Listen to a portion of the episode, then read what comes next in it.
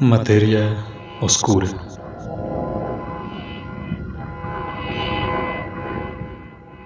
El largo pasillo de la vecindad se extendía hasta perderse en un profundo negro a causa de tejados, tambos, láminas y basura de los inquilinos que había ennegrecido el aspecto todo de aquel vasto inmueble, tan grande que se diría un laberinto. Contaba con tres patios que se conectaban de manera circular. Dos plantas por donde se ascendía y descendía por medio de viejas y ruidosas escaleras de metal. Las contenciones del piso superior se hallaban cubiertas de plantas, las cuales, al desbordar su contenedor, las macetas, caían, crecían por todas partes, unas sujetas al metal otras en busca de su camino hacia el sol, a pesar de las viejas láminas que oscurecían de manera parcial la edificación.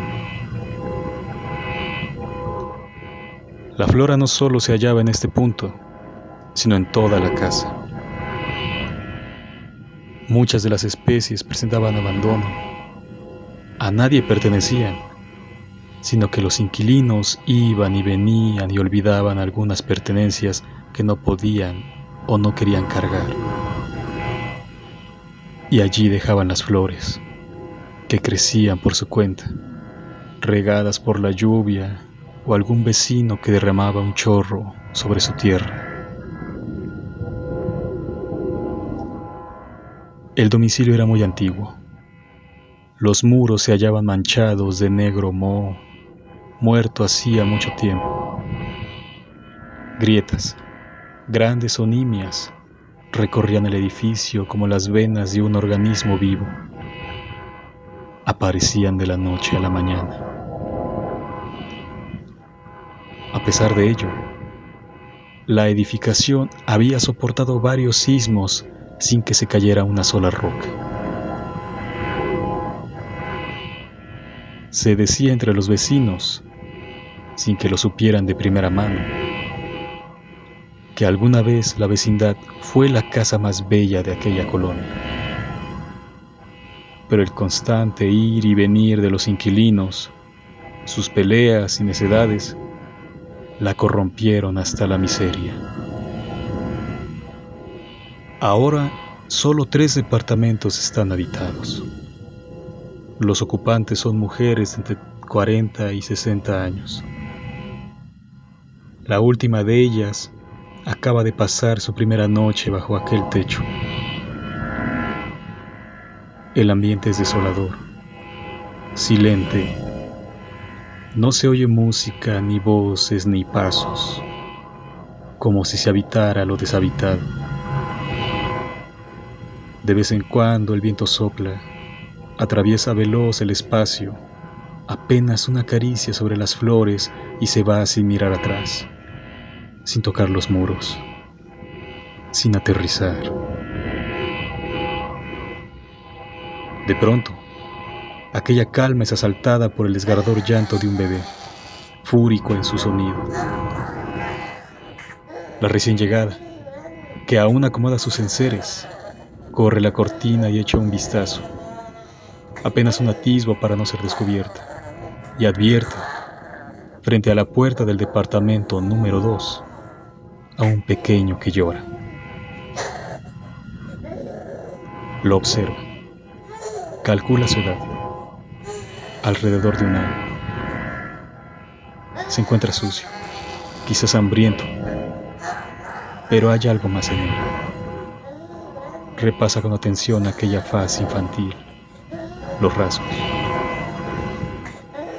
Presentaba una forma aplanada en el puente nasal sus ojos no eran redondos, sino ovalados, un tanto rasgados. Sus orejas eran diminutas, al igual que sus pies y manos. Además, giraba la cabeza de manera extraña y exponía la lengua sin fuerza, como caída, agotada, imposibilitado de volverla dentro de su boca. Así que cayó en la cuenta Aquel pequeñín padecía trisomia 21. Al verlo así, en aquel estado, la mujer sintió pena, pero no quiso actuar por desconocer las relaciones vecinales en aquella casa. Se apartó de la ventana y continuó con sus labores domésticas. El llanto de la criatura persistió al menos un par de horas más. La nueva inquilina iba y venía a la ventana para observar, pero nadie atendía al niño. Cada vez más sucio, ora por salivar, ora por arrastrarse. Hasta que por fin, una mujer salió de aquel departamento.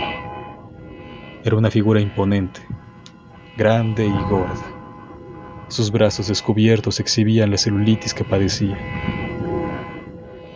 Sin embargo, no pudo advertir el rostro, pues una planta justo a la ventana le impedía la completa visión.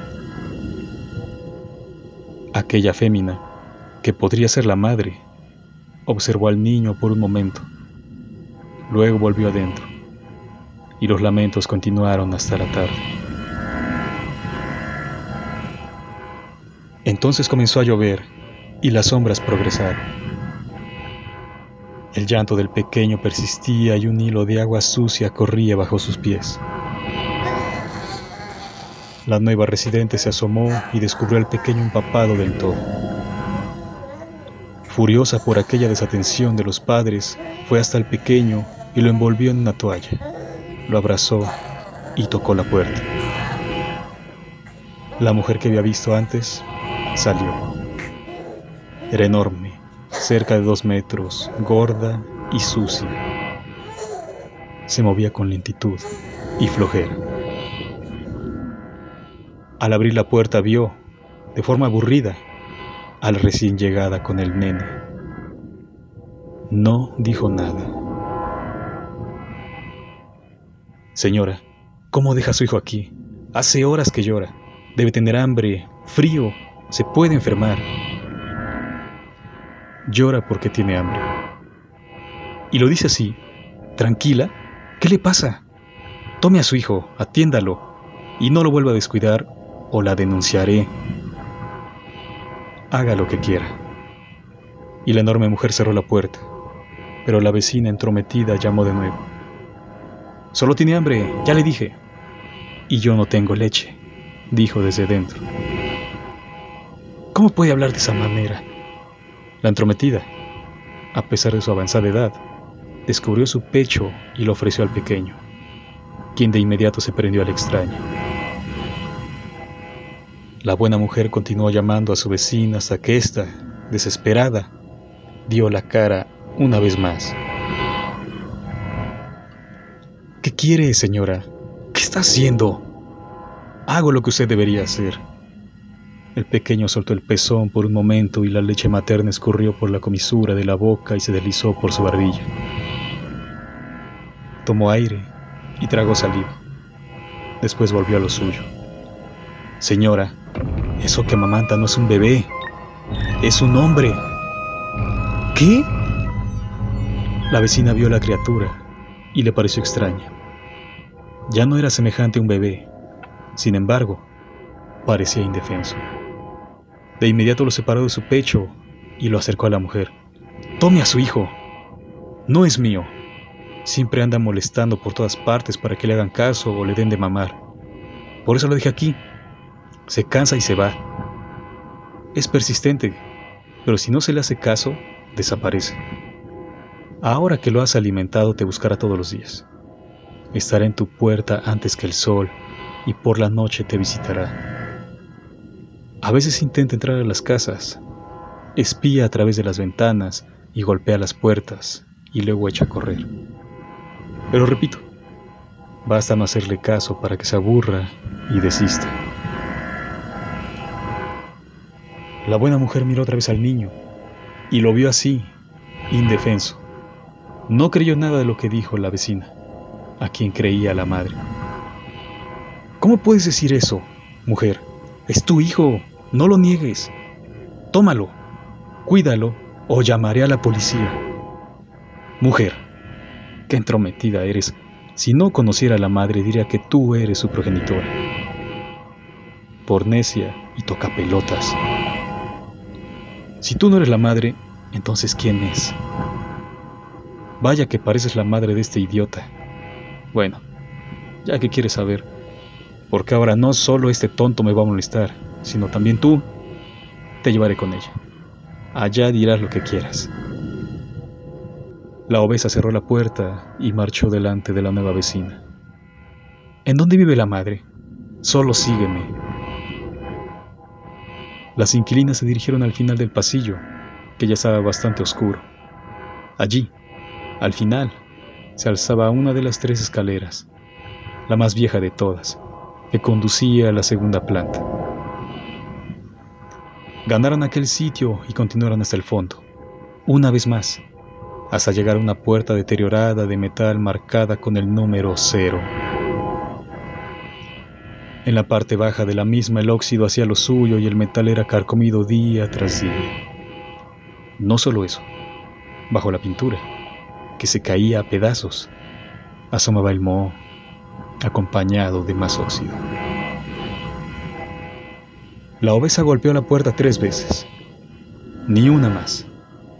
La acción parecía calculada, como si fuera una clave. Un golpe. Luego un segundo de silencio. Luego otro golpe. Otro segundo de silencio. Después una repetición más. Y esperaron.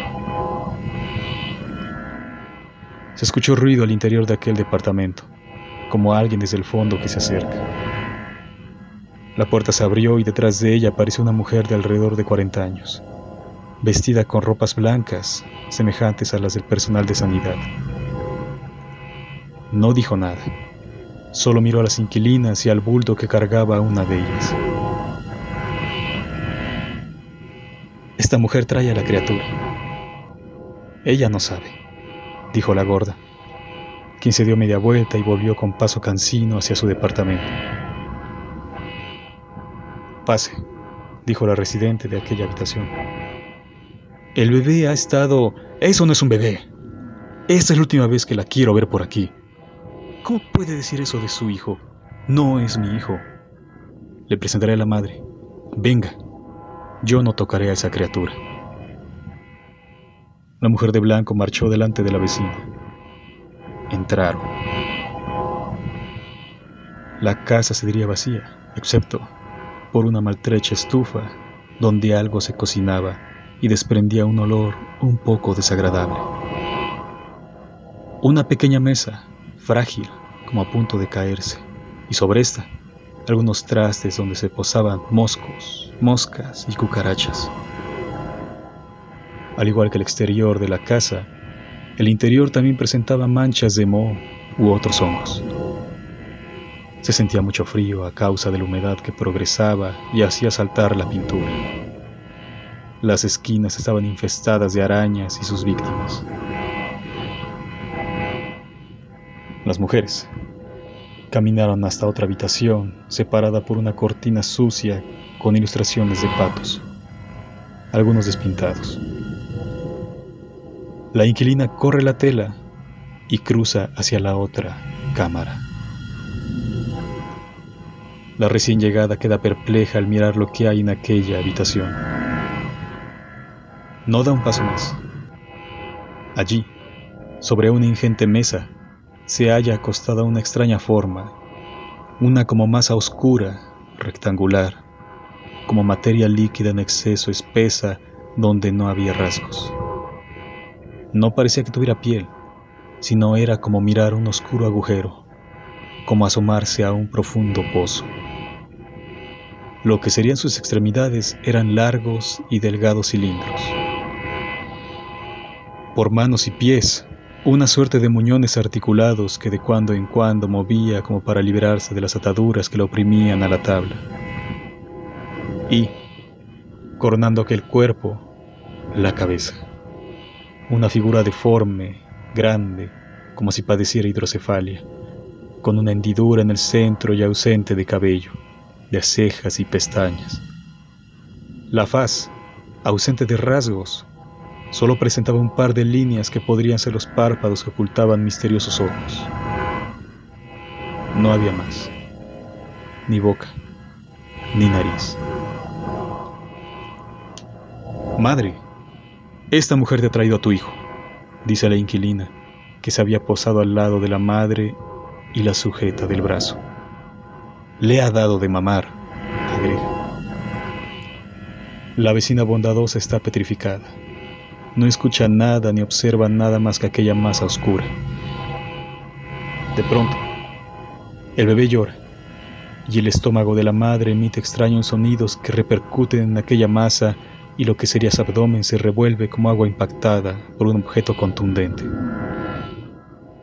Lo sé, madre, lo sé, dice la inquilina.